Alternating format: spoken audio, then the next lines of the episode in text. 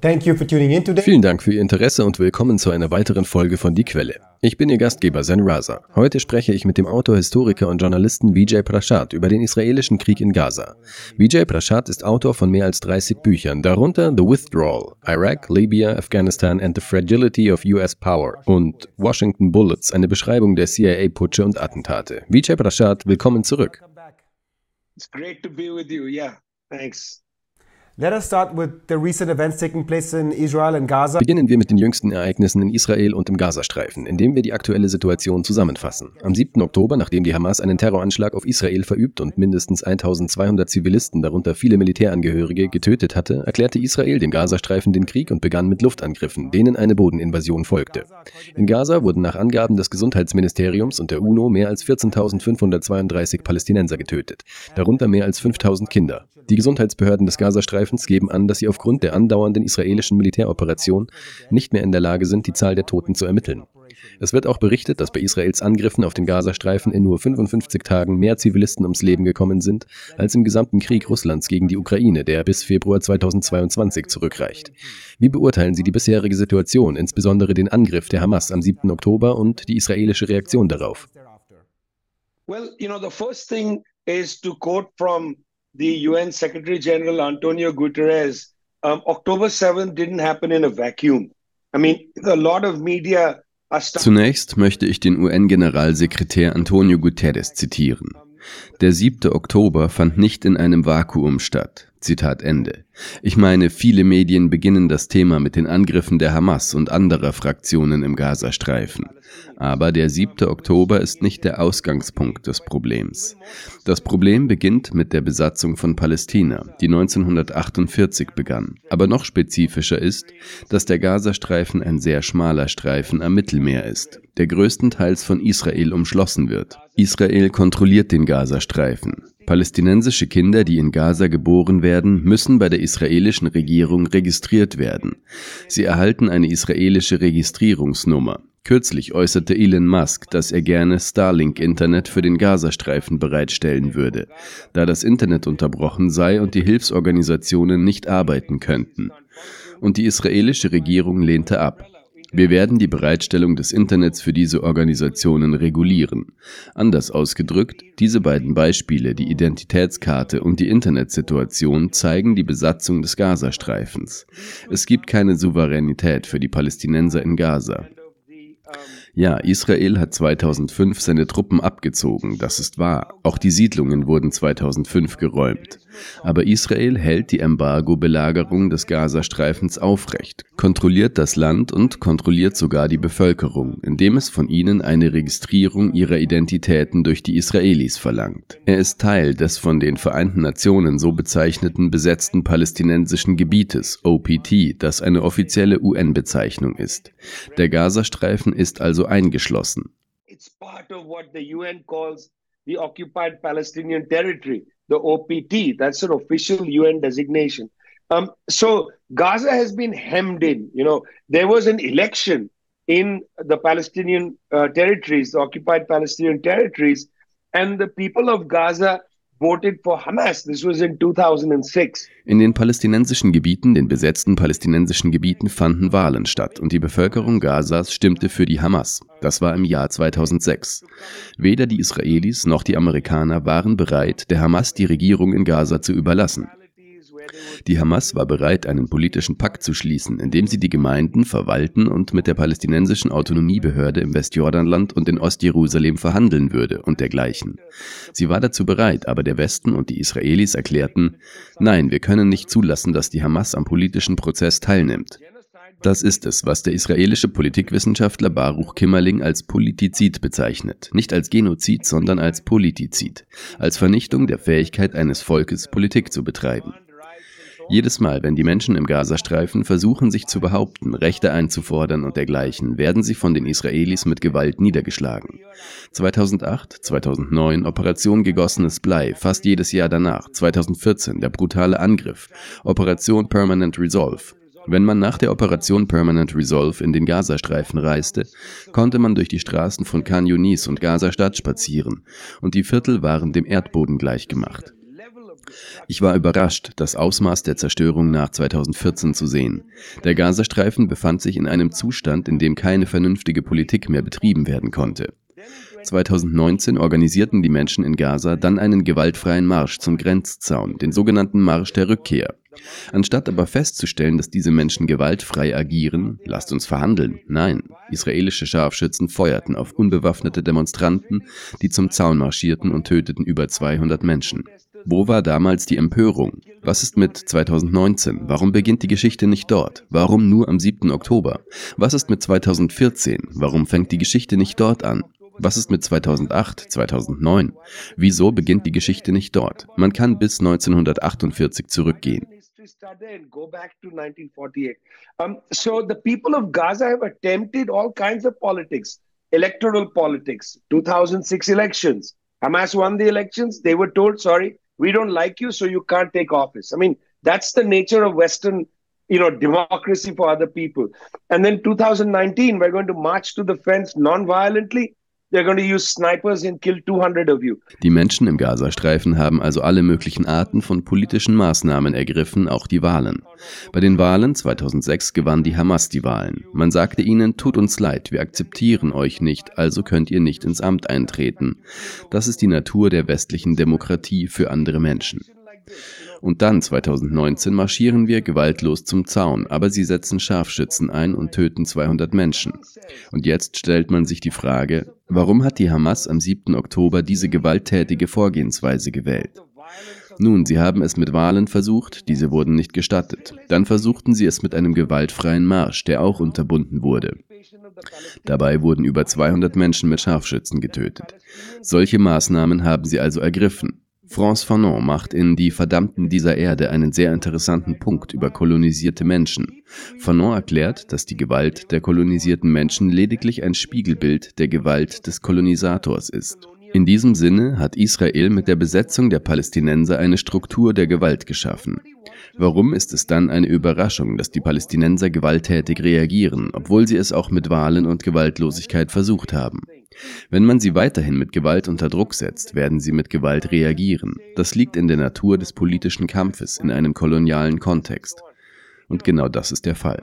Natürlich will niemand, dass Zivilisten getötet werden. Niemand. Niemand will, dass Kinder getötet werden und so weiter. Das ist eine unerhörte Sache. Andererseits kann man dies nicht einfach als Problem der Hamas abtun. Warum verurteilt ihr nicht die Hamas und dergleichen? Die Hamas ist in diesem Sinne das Spiegelbild der kolonialen Bedingungen, die von den Israelis geschaffen wurden. Außerdem, und damit möchte ich abschließen, haben die Israelis in dieser Zeit die linksgerichteten Kräfte, die Volksfront zur Befreiung Palästinas und die Demokratische Partei zur Befreiung Palästinas zu schwächen versucht. Die Führer dieser Bewegungen, wie zum Beispiel Khalida Yarar, sitzen alle in israelischen Gefängnissen. Israel hat im Grunde genommen die Handlungsfähigkeit der Linken unterbunden, weil es linke Anführer unterdrückt und sie inhaftiert. Sie erlauben es ihnen nicht zu operieren, aber sie erlauben der Hamas zu agieren, und so wird die Hamas zum Gesicht des palästinensischen Widerstands. Es ist ja nicht so, dass die Hamas die einzige Kraft in der Stadt ist. Es gibt noch andere Gruppierungen und ähnliches. Aber all dies ist Teil der israelischen Strategie, die Hamas in die Knie zu zwingen und zu versuchen, die linken Kräfte innerhalb des palästinensischen Kampfes zu neutralisieren, indem man ihre Führung ins Gefängnis bringt und so weiter. Ich möchte hier also erklären, der Frage zum 7. Oktober nicht auszuweichen. Wären Sie eine andere Art von Interviewer, würden Sie fragen, ob ich die Hamas verurteile. Das ist aber nicht die Art von Interviewer, die Sie sind. Und in der Tat, eine Verurteilung der Hamas durch mich wird kaum etwas ändern. Vielmehr geht es um das Verständnis, warum der 7. Oktober passiert ist. Meine Verurteilung hat keine Bedeutung, aber ich gebe eine Erklärung zu den Gründen, warum der 7. Oktober so drastisch war. Das, was die Israelis den 11. September Israels nennen. Wissen Sie, warum ist das so krass? Weil die Hamas-Operation in gewisser Weise ein Spiegel der Struktur der kolonialen Gewalt war. Und in der Tat ist sie ein Spiegel des Umstands, dass die Israelis jede andere Art von Politik für das palästinensische Volk verhindert haben. Ich möchte ein weiteres aktuelles Thema ansprechen. Am 7. Oktober nahmen Hamas und Islamischer Dschihad 239 Geiseln, darunter ausländische Staatsangehörige, Soldaten und Zivilisten. Nachdem die israelische Regierung zunächst den Waffenstillstand für ein Geiselabkommen abgelehnt hatte, kam sie nach wachsendem innenpolitischen Druck zu einer Vereinbarung mit der Hamas, die die Freilassung der israelischen Geiseln für einen vorübergehenden Waffenstillstand, die Zulassung humanitärer Hilfe für den Gazastreifen und die Freilassung palästinensischer Frauen und Kinder aus israelischen Gefängnissen vorsieht. Heute hält Israel rund 8000 Palästinenser in seinen seinen Gefängnissen fest, während sich die westlichen Medien zu Recht auf die Freilassung der israelischen Geiseln und den damit verbundenen emotionalen Aspekt konzentrieren, wird der Freilassung der Palästinenser wenig bis gar keine Aufmerksamkeit geschenkt. Wer sind diese Palästinenser, die von Israel festgehalten werden und kann man sie überhaupt als Gefangene bezeichnen, wie die westlichen Medien immer wieder betonen? Okay, so this is a really interesting and important issue here. You know, um, yes, there there are 8,000 at a minimum dies ist wirklich ein interessantes und wichtiges Thema. Es gibt mindestens 8000 Palästinenser, die in israelischen Gefängnissen inhaftiert sind. Viele von ihnen auf Grundlage von Gesetzen, die, wenn man sie genau betrachtet, Liberale entsetzen würden. Es handelt sich dabei um die Anordnung von Administrativhaft. Es gibt ein sogenanntes Corpus Delicti, das besagt, dass man eines Verbrechens nicht überführt werden kann, solange die Existenz des Verbrechens nicht bewiesen ist. Mit anderen Worten, wenn es keine Beweise für einen Mord gibt, können Sie mich nicht wegen Mordes verurteilen. Es muss eine Leiche geben. Es muss, Sie wissen schon, einen Beweis geben. Sie können nicht einfach sagen, du bist ein Mörder, ich verurteile dich. Das ergibt Sinn, nicht wahr? Das nennt man Corpus Delicti. Es ist ein sehr alter, etablierter Teil der europäischen Rechtstradition. Solange man nicht beweisen kann, dass ein Verbrechen stattgefunden hat, kann man niemanden für dieses Verbrechen verurteilen, weil es keine Beweise für das Verbrechen gibt. Viele der in israelischen Gefängnissen sitzenden politischen Gefangenen sind für Verbrechen verurteilt worden, für deren Begehung es keine Beweise gibt. Sie werden zum Beispiel wegen Terrorismus oder terroristischer Aktivitäten zu Administrativhaft verurteilt. Welche terroristischen Handlungen haben sie begangen? Sie gehören einer politischen Partei an. Israel hat die Mitgliedschaft in dieser politischen Partei, die Volksfront für die Befreiung Palästinas, nicht nachgewiesen und bezeichnet die Partei als terroristische Vereinigung. Aber noch einmal, es ist kein Verbrechen, in einer politischen Partei zu sein. Die Vertragsverpflichtungen der Vereinten Nationen, die UN-Charta, erlauben sogar politische Vereinigungen. Es ist erlaubt, sich unter einer politischen Plattform zusammenzuschließen. Die Volksfront für die Befreiung Palästinas ist eine politische Partei. Und auch nach den Osloer Verträgen von 1994 hat sie Rechtsstatus. Und doch werden viele Menschen als Mitglieder oder Führer politischer Parteien verhaftet. Ihnen werden Dinge vorgeworfen, die nicht passiert sind. Es gibt kein Corpus Delicti. Das ist der einzige relevante Punkt. In diesem Sinne ist es recht interessant, dass die palästinensischen Führer sagen, dass es sich nicht um Gefangene, sondern um Geiseln handelt. Sie werden dort als Geiseln gehalten. Sie werden als politische Geiseln gehalten. Was ist ein politischer Gefangener, wenn nicht eine politische Geisel? Sie werden in Isolationshaft gehalten. Sie sind nicht in der Lage, Beziehungen zu ihren politischen Verbündeten, zu den Streitkräften draußen und dergleichen mehr zu unterhalten. Das wiederum wurde von Baruch Kimmerling als Politizid bezeichnet. Man zerstört die Politik eines Volkes. Das wiederum ist ein Verstoß gegen internationale Verträge. Sie werden also als Geiseln gehalten violation of international treaties. So they are held hostage. Okay. Among their ranks, among the 8,000 odd prisoners, are very large numbers of children. In ihren Reihen unter den 8000 Nichtgefangenen sind sehr, sehr viele Kinder. Ich meine, Samidun, das Gefangenennetzwerk, Palestinian Defense for Children und so weiter geben eine ganze Reihe von Zahlen an, wie viele Kinder, 1000, 1800. Sie wissen schon, Zahlen sind vorhanden. Tatsache ist, Zen, wenn ein Kind im Gefängnis sitzt, ohne dass es ein Corpus Delicti gibt, ohne dass man beweisen kann, dass ein Verbrechen begangen wurde, dann ist das für mich unfassbar. Das allein ist schon eine so enorme Verletzung der Konvention über die Rechte des Kindes und anderer Gesetze, so dass man jemanden für die Inhaftierung von Kindern in eine Gefängniszelle stecken müsste. Lassen Sie uns kurz zurückgehen, einverstanden? Während des Krieges in der Ukraine, in der Anfangsphase des Krieges, hat der Internationale Strafgerichtshof auf der Grundlage des römischen Statuts der römischen Verträge von 2002 zwei Haftbefehle gegen Wladimir Putin, den Präsidenten Russlands, und eine Person, die in seinem Kabinett, in seiner Verwaltung arbeitet, vorgelegt. Sie werden beschuldigt, 6000 Kinder aus einem aktiven Kriegsgebiet nach Russland gebracht zu haben. Sie haben sie nicht getötet. Sie haben sie nicht eingekerkert. Sie haben 6000 Kinder aus einem Kriegsgebiet weggebracht. Nun kann man darüber diskutieren. Ist das ein Kriegsverbrechen? Vielleicht ist es das. Über den Transport der Bevölkerung und so weiter kann man diskutieren und eine Debatte führen. Israel hat 6000 Kinder in Gaza getötet und hält vielleicht mehr als 1000 Kinder als Geiseln in Gefängnissen. Niemand hat einen Haftbefehl des Internationalen Strafgerichtshofs gegen Herrn Netanyahu oder ähnliche Personen ausgestellt. Es gibt keine internationale Empörung über die Inhaftierung von Kindern in israelischen Gefängnissen, die oft wegen der folgenden Verbrechen verurteilt werden. Werfen eines Steins auf einen Siedler, Werfen eines Steins auf einen illegalen israelischen militärischen Außenposten im Westjordanland, der Siedlungen schützt. Aber diese Siedlungen sind nach internationalem Recht illegal. Der militärische Außenposten ist nach internationalem Recht in doppelter Hinsicht illegal. A child throws a rock at these, the child is in jail.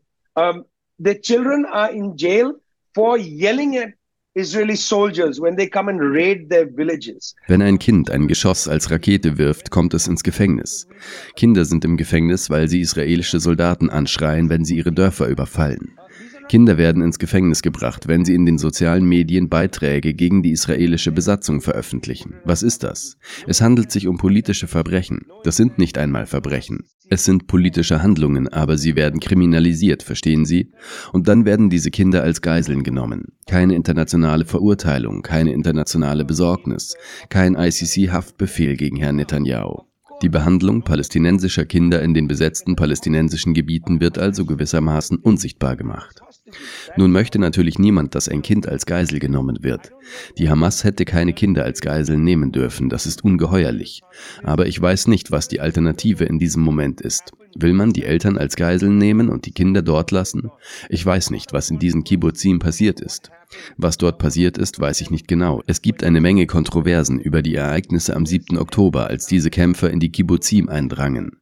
Es gibt inzwischen Hinweise darauf, dass einige der Menschen nicht von der Hamas und dem islamischen Dschihad getötet wurden, sondern von den israelischen Streitkräften, die versuchten, die Kibbutzim zurückzuerobern. Diese Zahlen könnten komplizierter sein. Wir wissen es nicht genau. Hier herrscht ein großer Nebel, weil unabhängige Journalisten nicht innerhalb Israels tätig sein dürfen. Aber es ist ungeheuerlich, Kinder zu entführen.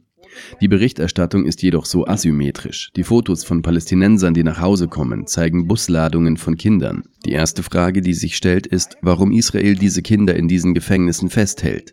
Das ist die vorrangige Frage. Nicht, dass die Kinder freigelassen werden. Natürlich ist das wichtig. Es sollte gefeiert werden. Die Kinder sollten wieder mit ihren Familien vereint werden, die inzwischen durch die Inhaftierung aufgrund politischer Handlungen schwer geschädigt sind. In einigen Fällen, und es gibt ein oder zwei Fälle, über die Betzelem geschrieben hat, wurden Kinder aufgegriffen, weil sie die falsche Straße entlang gegangen sind. Im Westjordanland gibt es Straßen für israelische Juden und Straßen für Palästinenser. Wenn die Palästinenser auf der israelisch-jüdischen Straße gehen, können sie verhaftet werden. Und genau das ist manchmal passiert. Stellen Sie sich das vor, getrennte Straßen. Welches bessere Beispiel braucht man für Apartheid? What better example do you need of apartheid? Zu Beginn des Interviews haben Sie den Kontext des palästinensischen Widerstands erläutert. Ich möchte mich jedoch auf den palästinensischen Konflikt auf internationaler Ebene konzentrieren und darauf, wie der Westen eine entscheidende Rolle bei dessen Unterminierung gespielt hat. Könnten Sie uns etwas über die internationale diplomatische Ebene erzählen, auf der sich die Palästinenser um eine friedliche Lösung des Problems bemühten? It's interesting because you know the state of Israel is created in 1948, at the time when they ethnically cleansed large parts of that land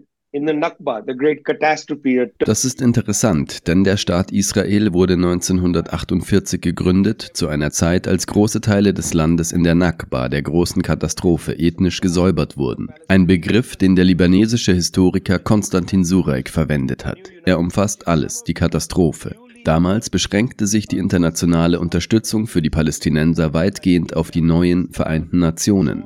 Die neuen Vereinten Nationen und einige der aus dem Kolonialismus hervorgegangenen neuen Staaten wie Indien, Pakistan und so weiter, die nun unabhängig waren, leisteten eine gewisse diplomatische Unterstützung für die palästinensische Angelegenheit, aber sie war äußerst schwach. Die Hauptunterstützung kam von den arabischen Staaten, sowohl militärisch als auch durch den Angriff auf den neu gegründeten Staat Israel durch die Streitkräfte Ägyptens, Jordaniens und Syriens, was die unmittelbare Reaktion war. Die arabischen Staaten verteidigten die Palästinenser jahrelang.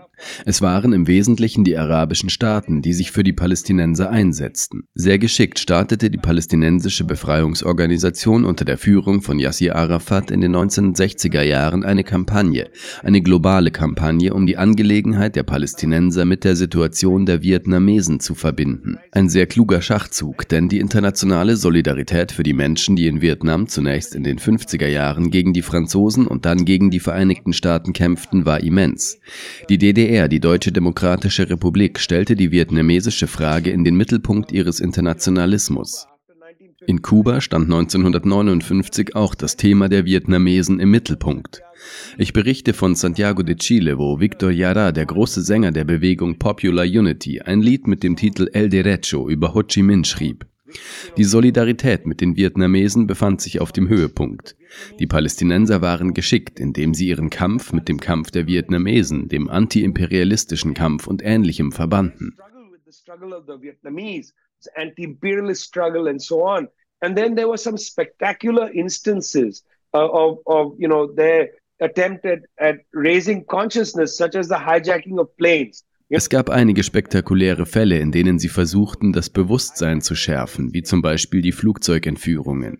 Sie wissen, dass Leila Khaled eine wichtige Rolle als Flugzeugentführerin spielte, die Flugzeuge in die libysche Wüste brachte, alle Passagiere entführte, sie freiließ und die Flugzeuge in die Luft sprengte, um eine Botschaft zu senden, wonach Palästina nicht vergessen werden darf. Die Nakba ist ein Dauerzustand. Und so wurde der palästinensische Kampf über Jahre hinweg in gewisser Weise Teil linker Kämpfe auf der ganzen Welt. Linke Bewegungen verfolgten eine gemeinsame Agenda, indem sie die Sichtbarkeit des palästinensischen Kampfes zu gewährleisten versuchten. Aber das hat sich natürlich besonders in den letzten 30, 40 Jahren ausgewirkt, als die israelische Gewalt zu etwas sehr Greifbarem wurde. Man kann sie nicht verstecken. Man kann die Art der Gewalt nicht verbergen, die regelmäßigen Bombardierungen des Gazastreifens, die Behandlung der Menschen im Westjordanland, die Apartheidstraßen und die Apartheidmauer und so weiter.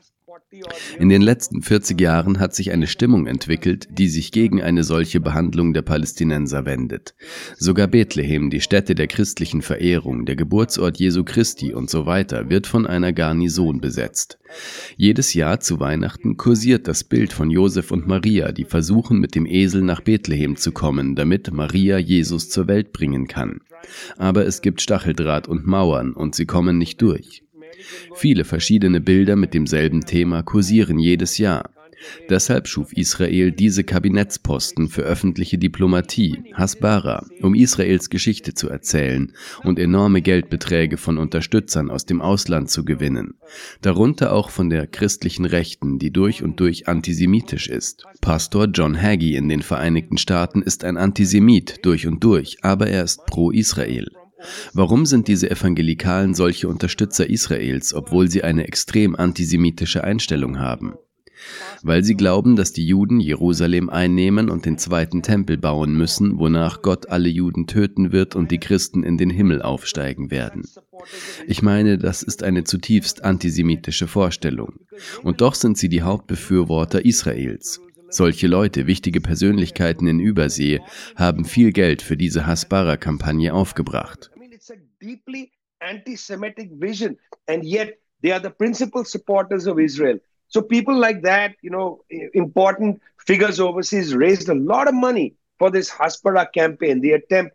And part of this Hasbara campaign, Zain, and this is interesting for Germany, part of this Hasbara campaign was to um, to portray any critic of Israel, any critic, not just a critic of Zionism, but any critic, liberal critics of Israel as anti-Semites.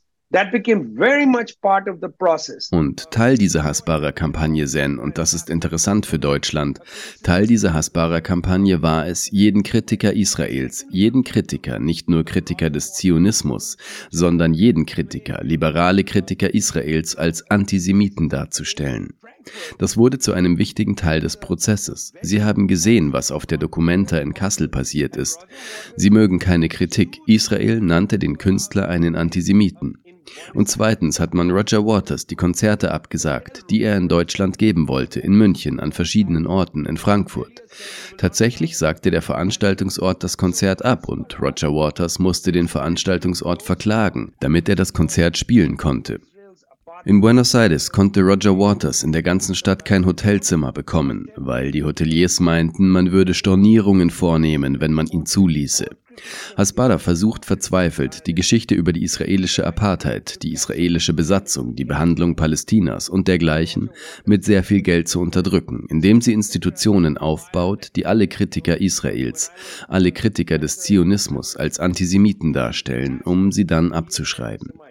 Und wenn man ein oder zwei Leute ausschließt oder Roger Waters, sagen wir jemand Prominenten und so weiter, einen Akademiker entlässt. Als ich ein Professor war, wurde ich routinemäßig als Antisemit bezeichnet. Er ist ein Antisemit. Und warum? Weil er ein Kritiker von Israel ist. Er schreibt über Israels Kriege. Er ist ein Befürworter der Palästinenser. Das macht ihn antisemitisch. Im Gegenteil, ich bin ein absoluter Antirassist. Ich bin absolut gegen Antisemitismus. Die wirklichen Antisemiten werden als Verbündete gesehen, die Drahtzieher. Eine bizarre Situation also, äußerst bizarr. In Deutschland ist es nicht möglich, ein vernünftiges Gespräch über Israel zu führen. Die Menschen sind zu nervös und ängstlich, auch weil sie die Tatsache des Holocausts noch nicht überwunden haben und sich nicht mit der Rolle Deutschlands bei der Gründung Israels abfinden können. Deutschland spielt eine Rolle bei der Gründung Israels. Hätte es den Holocaust nicht gegeben, gäbe es den Staat Israel vielleicht nicht. Wir wären vielleicht heute nicht hier. Wären Deutschland, Polen und diese Länder nicht so sehr von der sogenannten Judenfrage, dieser rassistischen Debatte des 19. Jahrhunderts in der deutschen oder polnischen Welt oder wo auch immer in Frankreich, in all diesen Ländern beunruhigt worden, denn der Antisemitismus ist ein europäisches Problem. Aber das Hasbara-Projekt versuchte, den Antisemitismus aus seinen europäischen Wurzeln herauszuholen und in den Bereich der Israel-Kritiker zu übertragen. Aber hier ist das Interessante. Dieses Bombardement seit dem 7. Oktober, dieses Bombardement, bei dem mehr als 14.000 Menschen getötet wurden, mehr als 6.000 Kinder, 1,7 Millionen Palästinenser, die aus ihren Häusern im nördlichen Gazastreifen vertrieben wurden. Die Bilder des Bombardements, die Angriffe auf Krankenhäuser, hat eine ganze Generation von Menschen hervorgebracht, die diese Propaganda der israelischen Hasbara-Gemeinschaften nicht glauben werden. Eine ganze Generation. Die israelische Regierung weiß in gewisser Weise, dass sie die Welt verloren hat. Jetzt sind es nur noch die Vereinigten Staaten, die standhaft bleiben. Und interessanterweise wollen die Israelis jetzt den Schwerpunkt nach Süden verlagern. Südlich der Salah al-Din-Straße, die den nördlichen und südlichen Gazastreifen trennt, südlich von Khan Yunis. Sie wollen den Kampf dorthin verlagern, wo sie den Menschen gesagt haben, dass sie sich zurückziehen und sozusagen zu Flüchtlingen werden sollen. Und es sind die USA, die sagen, bitte tut das nicht, bitte bombardiert den südlichen Gazastreifen nicht so wie den Norden. Aber die Israelis werden es tun. Und Zen, dann werden sie nicht nur die Generation für x Jahre verlieren, sie werden sie auch nie wieder zurückgewinnen können. You're never going to be able to win them back. Am 14. November erklärte der israelische Finanzminister Bezalel Smotrich, und ich zitiere ihn hier, Zitat, ich begrüße die Initiative, die freiwillige Migration von Arabern aus dem Gazastreifen in Ländern rund um die Welt. Dies ist die richtige humanitäre Lösung für die Bewohner des Gazastreifens und der gesamten Region. Nach 75 Jahren Flüchtlingen, Armut und Gefahr kann der Staat Israel die Existenz einer unabhängigen Entität im Gazastreifen nicht mehr akzeptieren. Zitat Ende. In Anbetracht dieser Aussage und der Tatsache, dass Sie bereits den Süden des Gazastreifens erwähnt haben, was glauben Sie, was Israels Ziel ist, nachdem jeder letzte Soldat der Hamas eliminiert wurde? Oder denken Sie, dass es hier andere Ziele gibt? Und wohin werden die 2,2 Millionen Flüchtlinge gehen? Yeah, this is a very important and interesting. Ja, das ist eine sehr wichtige und interessante Debatte. Zunächst einmal möchte ich daran erinnern, dass ich von der Nakba sprach, der ethnischen Säuberung von 1948, als die Palästinenser aus dem Gebiet des heutigen Israels entweder in die später besetzten palästinensischen Gebiete nach Jerusalem ins Westjordanland und in den Gazastreifen oder nach Jordanien, nach Ägypten, in den Libanon und noch darüber hinaus vertrieben wurden und zu Flüchtlingen wurden von denen einige in Flüchtlingslagern der Vereinten Nationen untergebracht wurden. Das ist die Nakba. In gewissem Sinne hat die Nakba nie geendet. Seit 1948 besteht eine permanente Nakba. Die israelische Staatspolitik seit 1948 ist darauf ausgerichtet, das Leben der Palästinenser so miserabel zu machen, dass sie fliehen, nach Australien, in die Vereinigten Staaten oder nach Chile gehen. Chile hat die größte Bevölkerungszahl von Palästinensern außerhalb des Nahen Ostens. Der Versuch der israelischen Regierung seit 1948 bestand im Grunde darin, die Nakba in die Endphase zu führen. In der Tat sprechen israelische Beamte jetzt von einer zweiten Nakba, als ob es seit 1948 keine permanente Nakba gegeben hätte. Das entspricht also der Politik des Staates.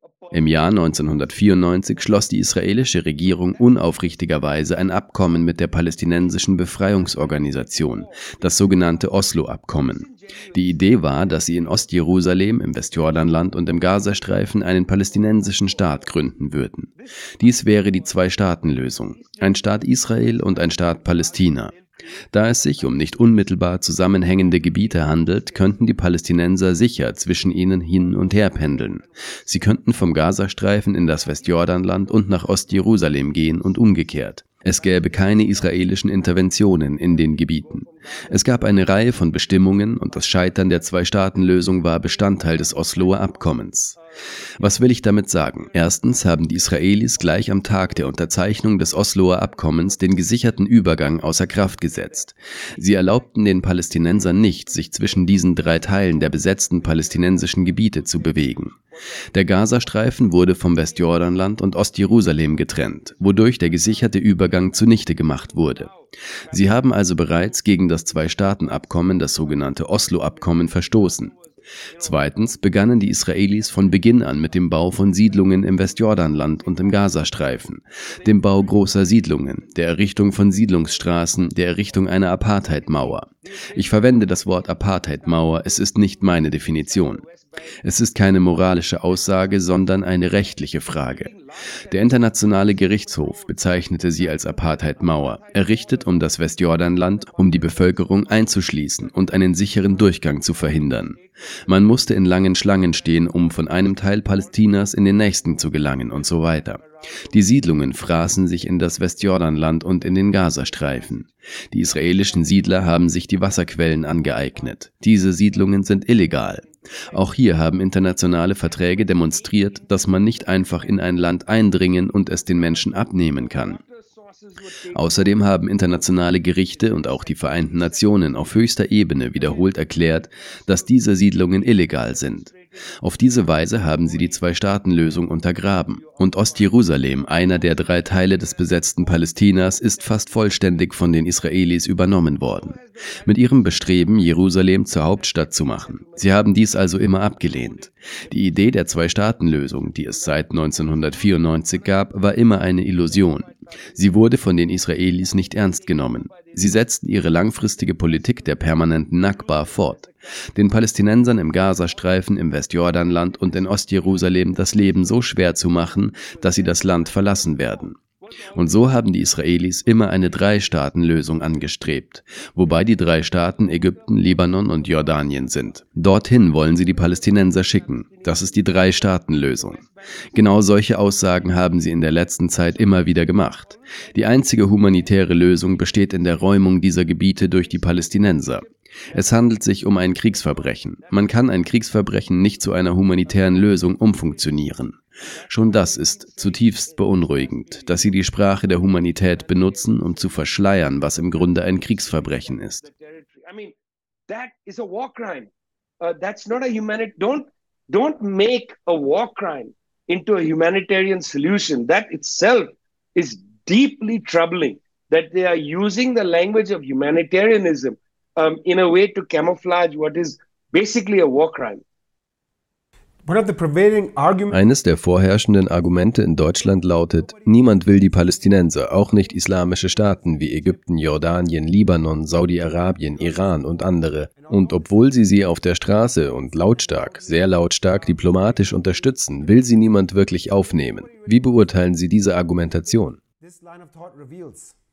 I mean, this is this is actually very mendacious. You know, uh, this is a mischievous argument because let, let's let's face some facts. Das ist tatsächlich sehr unaufrichtig. Dies ist ein bösartiges Argument. Sehen wir uns einige Fakten an. Erstens macht die palästinensische Bevölkerung in Jordanien die Mehrheit aus. Es leben somit viele Palästinenser in Jordanien. Es gibt auch eine große palästinensische Bevölkerung in Syrien. Wenn Sie nach Damaskus in das Gebiet namens Yarmouk reisen, ist es ein mehrheitlich palästinensisches Gebiet. Im Libanon gibt es große Gebiete, darunter das den Israelis wohlbekannte Lager von Sabra und Shatila, wo sie 1982 an einem Massaker beteiligt waren. Dann die Lager in Saida im Süden und viele andere. Es gibt eine große Anzahl von Palästinensern im Libanon. In Ägypten gibt es eine große palästinensische Bevölkerung. Überall am Golf leben beträchtliche palästinensische Bevölkerungsgruppen. Erstens ist der Golf ein sehr unterbevölkertes Gebiet, aber es gibt eine große palästinensische Bevölkerung. In Kuwait zum Beispiel, wo Yassir Arafat und seine Freunde die Fatah gründeten, die zur Säule der palästinensischen Befreiungsorganisation wurde. Diese wurde in Kuwait gegründet, mit Ingenieur- und Medizinstudenten. Es ist also unaufrichtig zu sagen, dass sie die Palästinenser nicht wollen. Zweitens wollen die Palästinenser nicht gehen und Ägypter oder Jordanier werden. Sie wollen Palästinenser sein. Sie haben ein Recht darauf, Palästinenser zu sein. UN-Resolution 194. Es handelt sich um eine UN-Resolution, eine vertragliche Verpflichtung, die das Recht der Palästinenser auf Rückkehr in ihr Heimatland fordert. Sie haben ein Recht darauf. Sie wollen nicht. Ich habe Freunde, die in der Nähe des Grenzübergangs Rafah verweilen und sich Sorgen um ihre Kinder, um die Bombardierung und ähnliches machen. Aber sie machen sich auch Sorgen, dass sie bei einer Einreise nach Ägypten nicht mehr in ihre Häuser in Gaza-Stadt zurückkehren dürfen, dass sie das Recht auf Rückkehr verlieren. UN-Resolution 194, das Recht auf Rückkehr. Die Israelis versuchen, die Palästinenser zu vertreiben und machen sogar Aussagen wie, in Zukunft könnt ihr zurückkommen, aber was meinen sie mit in Zukunft? Nach der Nakba? 1948 gab es eine UN-Resolution, die den Palästinensern das Recht auf Rückkehr einräumte. Man hat ihnen die Rückkehr nie erlaubt, bis heute nicht. Warum sollte ein Palästinenser der Aussage Glauben schenken, dass man aus humanitären Gründen ausreisen und dann zurückkommen könnte? Man wird sie niemals einreisen lassen. Wenn man also sagt, seht her, die arabischen Länder wollen nicht, aber die Palästinenser wollen nicht nach Ägypten gehen, sie wollen nicht Libanesen werden, sie wollen Palästinenser sein, um Gottes Willen. Sie haben ein Recht auf ihr Heimatland. Solche Aussagen sind unaufrichtig. Und das aus Ländern wie Deutschland, die so zurückhaltend bei der Aufnahme von Migranten sind.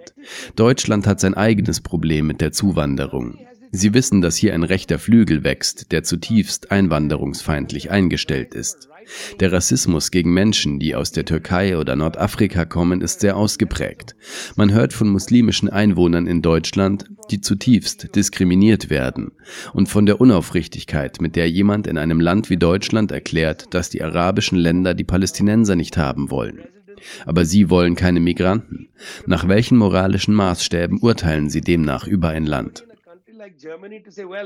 The Arab countries don't want the Palestinians. You don't want migrants. From what moral standard are you judging any country? Ich möchte mich mit einigen regionalen Akteuren im Umfeld dieses Konflikts befassen und einen Blick auf die vom Iran unterstützte Organisation Hisbollah werfen. Wann immer in Deutschland der Name der Hisbollah in den Medien auftaucht, wird wenig bis gar kein Zusammenhang hergestellt und sie wird als terroristische Organisation bezeichnet. Bis zum Waffenstillstand mit der Hamas kam es an der israelisch-libanesischen Grenze täglich zu Schusswechseln zwischen Israel und der Hisbollah. Die Hisbollah, so heißt es, verfüge über Zehntausende von Raketen, die im Libanon stationiert und auf Israel gerichtet seien. Können Sie uns etwas über die Hisbollah erzählen, wie sie entstanden ist und warum sie sich in diesem Kampf engagiert? Well, you know, as I said earlier, the Israelis understand Lebanon very well because they invaded and occupied large parts of Lebanon, the south and sections of Beirut in 1982. Wie ich bereits erwähnte, kennen die Israelis den Libanon sehr gut, da sie 1982 große Teile des Libanon, den Süden und Teile von Beirut überfallen und besetzt haben. Warum sind die Israelis 1982 in den Libanon einmarschiert? Weil sie im Grunde die palästinensischen Lager angreifen wollten, von denen aus sie vermuteten, dass militante Palästinenser über die Grenze kämen und einen bewaffneten Kampf führten, was ihr Recht ist. Ihr Recht, sich gegen eine Besatzung zu verteidigen. Die israelische Regierung besetzte also 1982 den Libanon. Als sie 1982 den Libanon besetzten, verübten sie, wie ich bereits sagte, ein Massaker in Sabra und Shatila. Zu dieser Zeit entstanden verschiedene Widerstandsorganisationen gegen die israelische Besatzung des Libanon, darunter auch eine Gruppe, aus der die Hisbollah hervorging. Die Armee Gottes lautet die Bedeutung. Es ist völlig legitim, dass sich eine Widerstandsorganisation bildet, um gegen den Widerstand in ihrem Heimatland und auch gegen die Anwesenheit von US-Truppen zu kämpfen.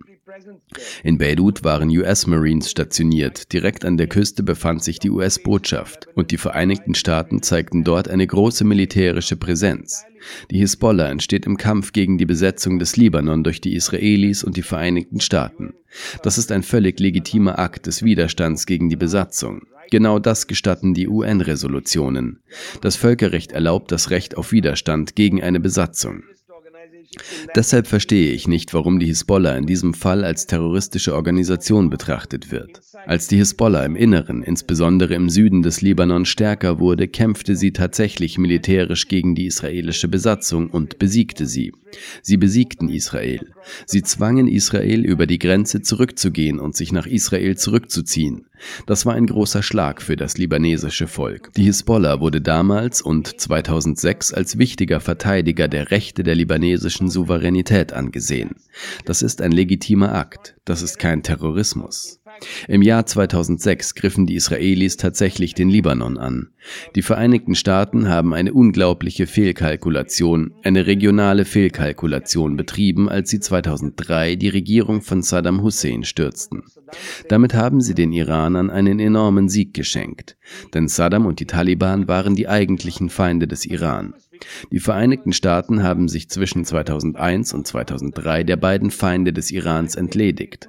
Können Sie sich das vorstellen? Sie haben sich im Grunde um die Feinde des Irans gekümmert. Und so beginnt der Iran anschließend Beziehungen mit dem neuen Irak aufzubauen. Immerhin ist es ein Land mit schiitischer Mehrheit. Die neue Regierung, die an die Macht kam, war durchweg pro-iranisch eingestellt. Sie war zwar keine Theokratie, aber sie unterstützte den Iran. Sie müssen wissen, dass der Südirak in der Welt des Schiismus eine enorme Rolle spielt. Najaf zum Beispiel, Qum. Es handelt sich um wichtige schiitische Schulen. Und auch im Südlibanon hat der Schiismus einen wichtigen Platz. Es bestehen alte Heiratsbeziehungen zwischen den Schiiten im Irak und im Südlibanon. Sie heiraten untereinander, die Familien, sie reisen durch Syrien, um sich zu vermählen. Das sind also alles Verbindungen. Und die Iraner haben diese alten Beziehungen natürlich ausgenutzt. Sie haben natürlich auch enge, sehr enge Verbindungen zu Hisbollah, die größtenteils eine schiitische Miliz ist. Aber nicht nur. Ich kenne Hisbollah-Kämpfer, die Sunniten sind. Ich habe Hisbollah-Kämpfer kennengelernt, die Christen sind. Es handelt sich nicht um eine ausschließlich schiitische Organisation, aber sie ist überwiegend schiitisch. Scheich Hassan Nasrallah zum Beispiel ist ein Scheich. Er ist ein Scheich in der schiitischen Tradition. Wenn er sich äußert, spricht er über seine Beziehung zu den Iranern. Da gibt es nichts zu verbergen. Das ist die Natur der Dinge. Uh, he's a sheikh in the Shiite tradition. When he speaks, he talks about his relationship to the Iranians. It doesn't. There's nothing to hide in that. That's the nature of the the situation. So when the United States, after 2003, tried to put Iran back into its box, it did a number of things. Um, it started this Als die Vereinigten Staaten nach 2003 versuchten, den Iran wieder in die Schranken zu weisen, unternahmen sie eine Reihe von Maßnahmen. Sie begannen eine Kampagne gegen die Atomwaffen des Irans. Der Iran hat keine Atomwaffen, er hat ein Atomenergieprogramm. Sie benutzen dies, um den Iran zu isolieren. Es gab ein Gesetz namens Syria Accountability Act, um die Verbindung zwischen der Assad-Regierung und den Iranern zu unterbrechen. Das war 2005. Im Jahr 2006 gaben sie den Israelis im Grunde grünes Licht, die Hisbollah zu bombardieren und anzugreifen. Die Hisbollah leistete Widerstand. Sie feuerte Raketen zurück nach Israel und dergleichen mehr. Sie wehrte sich gegen einen illegalen Angriff Israels auf sie im Jahr 2006. Und sie gewannen. Sie setzten sich durch. Israel musste sich zurückziehen. Und Hassan Nasrallah wurde zu einem Helden in der Region. Also noch einmal, welcher Terrorismus? Wo ist hier der Terrorismus? Sie verteidigen die Souveränität des Libanon. Nach dem 7. Oktober schwieg die Hisbollah zunächst. Im Grenzgebiet griff die Hisbollah das israelische Militär auf die übliche Weise an. Israel begann, den Südlibanon mit weißem Phosphor zu bestreuen. Sehen Sie sich einen Bericht von Amnesty International an, in dem Israel für den Einsatz von weißem Phosphor kritisiert wird. Und zwar nicht in Gaza, sondern im Südlibanon im Oktober dieses Jahres. Die Hisbollah schlug also an der Grenze zurück. Dann ergriff Hassan Nasrallah das Wort und erhielt eine sehr interessante Rede. Er sagte, wir wollen keinen Krieg gegen Israel beginnen. Das wollen wir nicht. Wir wollen keinen regionalen Krieg. Wir fordern die Einstellung der Bombardierung der Palästinenser durch die Israelis. Wir wünschen uns Gerechtigkeit für die Palästinenser. Aber er hat auch die Vereinigten Staaten gewarnt. Er sagte, ihr habt etwa 70 Militärschiffe im östlichen Mittelmeer liegen. Wir können sie angreifen, wir haben die Fähigkeit dazu. Lasst euch nicht in die Irre führen.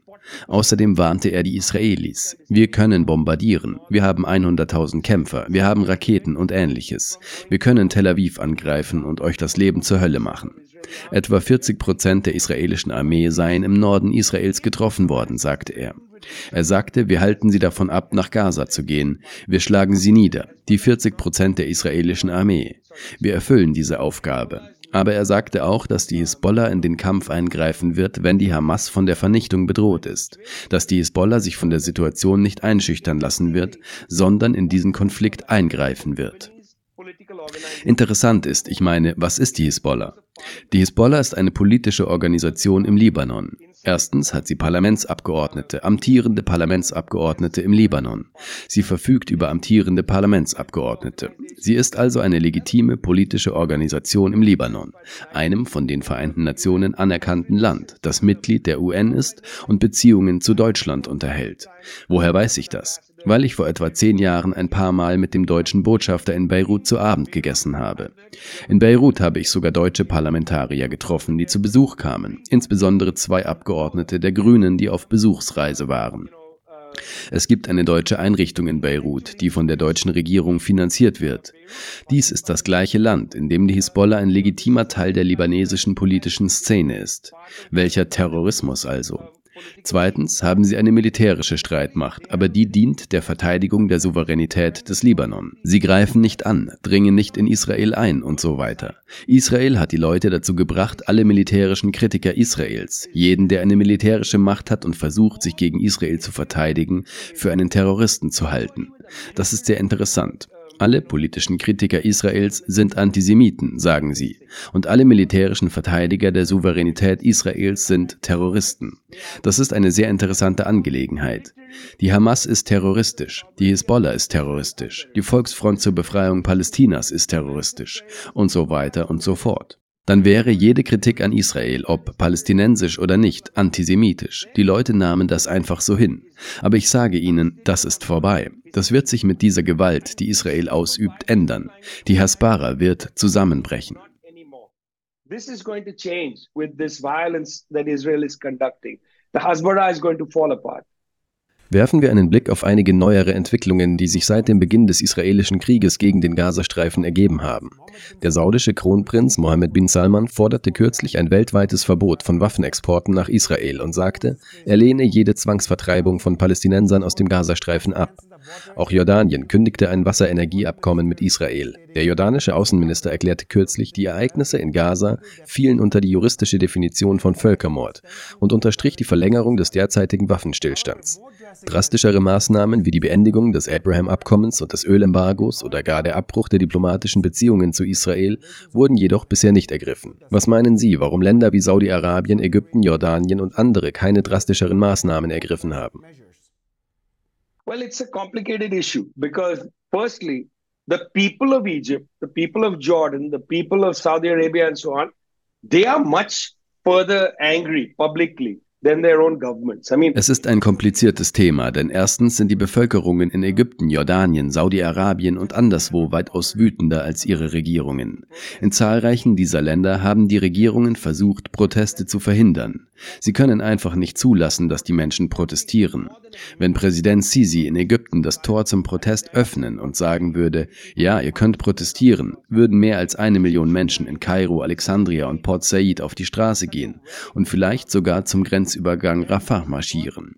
Die Ägypter sind wütend. Diese Situation ist eine Demütigung für sie. Sie haben eine so gut ausgerüstete Armee, Militär, Luftwaffe und dergleichen. Warum lassen die Ägypter nicht ihre Jets über Gaza fliegen und erklären sie zu einer Flugverbotszone? Wir konstruieren eine Flugverbotszone. Wo ist die Courage? Wo ist die Geschichte des ägyptischen Militärs? Sie sitzen in ihren Basen, als wären sie im Ruhestand. Es ist ein Militär im Ruhestand. Effektiv. Das ägyptische Militär ist effektiv im Ruhestand. Es ist kein aktives Militär. Saudi-Arabien, Mohammed bin Salman, hat einige interessante Schritte unternommen. Er hat zuerst mit dem iranischen Präsidenten telefoniert. Ein hochrangiges Gespräch zwischen dem iranischen Präsidenten und dem saudi-arabischen Herrscher. Ich glaube zwei Tage nach Beginn der Bombenanschläge. Es geschehen viele interessante Vorgänge, aber diese Personen wissen, dass ihre Bevölkerungen weitaus verärgerter sind, als diese Personen in der Lage sind zu reagieren. Ich meine, die Jordanier, Jordaniens Königin, Königin Raina, hat sich so offen über die Ungeheuerlichkeit geäußert. Die Jordanier flogen Hilfsgüter nach Gaza ein, ohne die israelische Erlaubnis einzuholen. Sie bemühten sich, einige Maßnahmen zu ergreifen, aber nicht genug. Ich halte es für wahrscheinlich, dass die südafrikanische Regierung die Konvention gegen Völkermord einfordern wird, die 1948 von der Weltgemeinschaft verabschiedet wurde, im selben Jahr wie die Nakba. Sie werden fordern, dass die Konvention gegen Völkermord auch gegen Israel angewandt wird. Es wird interessant sein zu sehen, wie ein hochrangiges Mitglied der Vereinten Nationen, Südafrika, darauf drängt, dass die Völkermordkonvention gegen Israel angewandt wird. Ein anderes Mitglied der Vereinten Nationen, Sie erinnern sich, als der Kampf in Syrien begann, in Daraa, in Homs und anderen Orten, als die syrische Regierung entsprechend auftrat, drängten die Vereinigten Staaten in der UN auf die totale Isolierung Syriens. Sie wollten sogar versuchen, den syrischen Botschafter, Botschafter Ja'afari aus dem Plenarsaal zu verweisen. Das isolierte die syrische Regierung sehr. Sollte Israel den südlichen Gazastreifen bombardieren, wird der Druck in den arabischen Ländern sehr groß sein. Sie werden möglicherweise nicht in der Lage sein, ihn einzudämmen. Ich denke, selbst die Türkei, Herr Erdogan, wird sich vor ein Problem gestellt sehen. Er hat eine Demonstration zugelassen, an der eine Million Menschen teilnahmen, aber es war auch eine Demonstration des türkischen Nationalismus. Ich glaube nicht, dass sie ihr Volk kontrollieren können. Wir werden sehen, was dann passiert. Es ist schwer vorherzusagen, aber wenn die Gewalt zunimmt, könnte das Abraham-Abkommen scheitern. Unwahrscheinlich ist, dass Marokko das Abraham-Abkommen aufgibt, da es die Rechte der Westsahara übernommen hat. Das wollen sie nicht aufgeben. Bahrain und ähnliches, es wäre nicht maßgebend folgenreich. Aber das neue Abkommen zwischen Indien, Saudi-Arabien, den Vereinigten Arabischen Emiraten, Israel und der Europäischen Union über den Bau eines Korridors von Gujarat bis nach Griechenland, das halte ich für abgeschlossen. Ich glaube nicht, dass die Saudis in der Lage sein werden, eine Infrastruktur zu bauen, die Riyadh mit dem Hafen von Haifa verbindet. Ich denke, das ist am Ende. Ich erwarte nicht, dass dies einfach so geschieht. Ein Ölembargo, eine interessante Idee. Es liegt auf dem Tisch. Meiner Meinung nach wird zunächst ein Waffenembargo verhängt. Zunächst wird die Lage geprüft und dann ein Ölembargo verhängt. Und wenn es ein Ölembargo gibt, ist Israel in ernsten Schwierigkeiten. Denn die Vereinigten Staaten werden dann womöglich Öl nach Israel senden, sie werden Tanker schicken und ähnliches. Aber sie werden in ernsten Schwierigkeiten sein, weil das US-Öl viel teurer ist. Die USA werden also für das Öl bezahlen müssen, das sie Israel für einen Krieg zur Verfügung stellen, von dem die USA jetzt sagen, dass sie Zugang dazu bekommen. Tel Aviv sollte also nicht denken, okay, wir haben alles unter Kontrolle. Wenn sie so weitermachen und die Gewalt weitergeht, wenn sie anfangen, Menschen aus dem Gazastreifen zu vertreiben, wenn es ein Ölembargo gibt, dann sollten sie nicht völlig auf die Vereinigten Staaten vertrauen. Denn in den USA gibt es Druck. Trump steigt in den Umfragen, Bidens Ansehen sinkt. Trump ist ein sehr wankelmütiger Charakter. Was ist, wenn er sagt, seht her, wir wollen nicht so viel Geld in diesen israelischen Krieg stecken? Wer weiß, was dann passieren wird. Wir haben beobachtet, dass der Westen gegenüber der Ukraine und damit gegenüber Palästina mit einer Doppelmoral handelt. Als zum Beispiel die Ukraine von Russland annektiert wurde, kritisierte der Westen dies sehr und verhängte Sanktionen. Aber wenn es um Palästina geht, wo Israel seit 75 Jahren sein Territorium annektiert, folgten trotz regelmäßiger Kritik des Westens, zum Beispiel der USA und Deutschlands, nie Sanktionen. Warum denken Sie, dass der Westen mit zweierlei Maß misst, wenn es um die Ukraine und gleichzeitig um Palästina geht? Well, firstly, Zain, you're going to have to bring Olaf Schulz onto your program. Uh, Zunächst einmal, Zen, solltest du Olaf Scholz in deine Sendung holen, um diese Frage zu beantworten. Oder Joe Biden, Emmanuel Macron oder Rishi Sunak und andere. Ich meine, ich weiß es nicht. Es sind alles Heuchler. Genügt das? Was soll man da noch sagen? Ich möchte Herrn Olaf Scholz bitten, dies zu begründen. Wenn das Parlament in Deutschland tatsächlich ein Ort der Diskussion und Debatte wäre, würde ich diese Debatte gerne sehen. Ich habe das Parlament ein paar Mal besucht. Ich habe einfach nicht das Gefühl, dass es einen Raum für diese Art von Diskussionen und Debatten gibt. Hier ist die Frage, Herr Scholz. Und das wäre doch eine tolle Schlagzeile für eine deutsche Tageszeitung. Olaf Scholz, Sie sind so entrüstet über die Geschehnisse in der Ukraine, aber Sie sind nicht ein Zehntel entrüstet über die Ereignisse in den palästinensischen Gebieten. Was ist da los? Wissen Sie, ich weiß nicht, wie man diesen Satz auf Deutsch sagt, aber ich denke, What's up auf Deutsch müsste doch toll klingen. Was ist da los? Ich weiß nicht, wie der Satz auf Deutsch lautet, aber genau das würde ich ihn fragen. Ich kann Ihre Frage nicht beantworten, aber ich habe ein paar Ideen. In gewisser Weise handelt es sich um Rassismus, denn die Ukrainer sind weiße Menschen. Außerdem wird ein geopolitischer Kampf geführt, um Russland zu schwächen.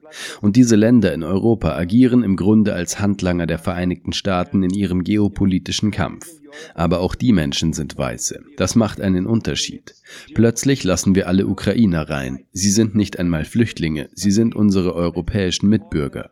Aber die Palästinenser sind braun, sie sind nicht Weiße. Sie sind Muslime, sie sind Feinde. Ich meine, auch wenn es genügend christliche Palästinenser gibt, ist das irrelevant. Vielleicht ist es Rassismus. Außerdem ist Israel ein enger Verbündeter. Außerdem ist Europa immer noch unzufrieden mit seiner Geschichte des Holocausts und in Frankreich mit den Razzien gegen Juden und so weiter. Diese Schuld hat diese Länder erschüttert und zu lächerlichen Debatten über Antisemitismus geführt, anstatt die wirklichen Antisemiten zu verfolgen. Ich meine, schauen Sie sich Großbritannien an. Sie nannten Jeremy Corbyn einen Antisemiten. Jeremy Corbyn hat seine ganze Karriere lang gegen Rassismus gekämpft. Jeremy Corbyn setzt sich seit Jahren, Jahrzehnten für die Rechte der Juden in Großbritannien ein. Ihn einen Antisemiten zu nennen, ist obszön. Es gibt echte Antisemiten in Großbritannien. Setzen wir uns mit ihnen auseinander. Aber sie erfinden diese Lüge, weil Jeremy Corbyn sich für die Palästinenser einsetzt. Das reicht als Verurteilung aus. Europa hat demnach eine ganze Reihe von Problemen. Es fällt mir schwer, sie alle auf einfache Art und Weise aufzuzählen. Aber ich möchte wirklich nicht für die europäische Führung sprechen. Denn so lautet doch die Frage, oder? Ich möchte nicht für sie sprechen. Ich möchte, dass sie für sich selbst sprechen. Aber interessanterweise müssen sie, obwohl es sich um formale Demokratien handelt, niemandem gegenüber wirklich Argumente vorbringen. Sie verstecken sich hinter all den Mauern der Privilegien und treten nicht vor die Menschen und sagen, hört zu, der Grund, warum wir Israel zu 100 Prozent unterstützen, ist, dass uns das Leben der Palästinenser wirklich gleich gleichgültig ist, denn es gibt eine internationale Spaltung der Menschlichkeit. Das weiße Leben ist wirklich das privilegierteste, und dann nimmt es irgendwie ab. Wir kümmern uns nicht um die Kriege in Afrika, wir kümmern uns nicht um die Toten im Nahen Osten und so weiter, weil es eine internationale Teilung der Menschlichkeit gibt. Zumindest ist das ein Argument.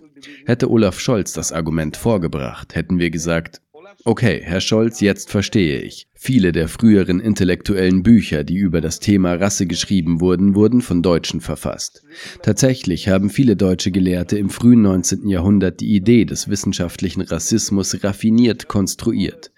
Vielleicht stehen sie also in dieser Tradition. Gut, dass Sie ehrlich sind, aber das sind unehrliche Leute, Zen, und Sie sind nicht demokratisch gesinnt. Sie stellen sich nicht vor Ihr eigenes Publikum und bieten eine Erklärung für Ihre offensichtliche Heuchelei.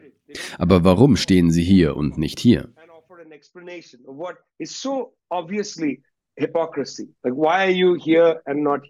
Kommen wir zu meiner letzten Frage. Nächsten Monat beginnen wir eine Crowdfunding-Kampagne mit dem Ziel, mindestens 20.000 Euro zu erreichen, damit wir unseren unabhängigen und gemeinnützigen Journalismus fortsetzen können.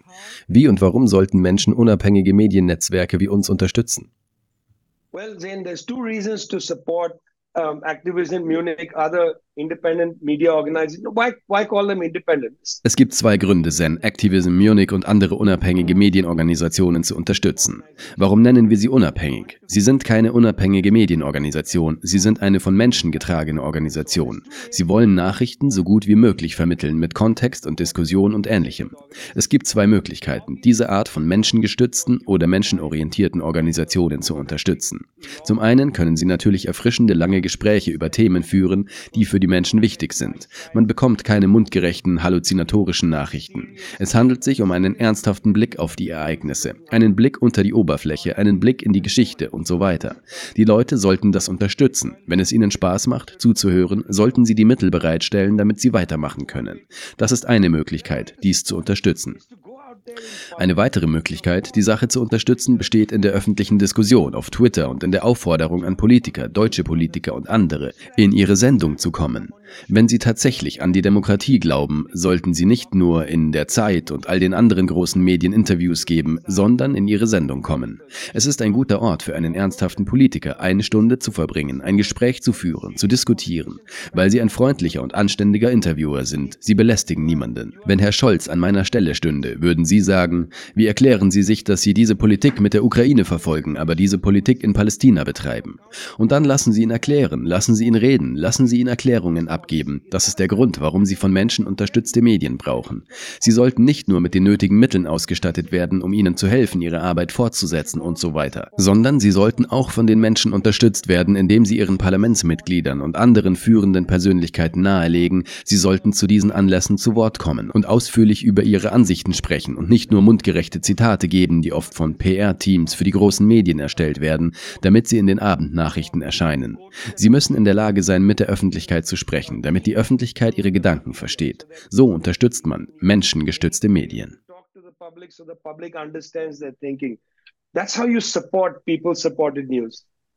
Vijay Prashad, Historiker, Autor und Journalist. Vielen Dank, dass Sie sich heute Zeit genommen haben.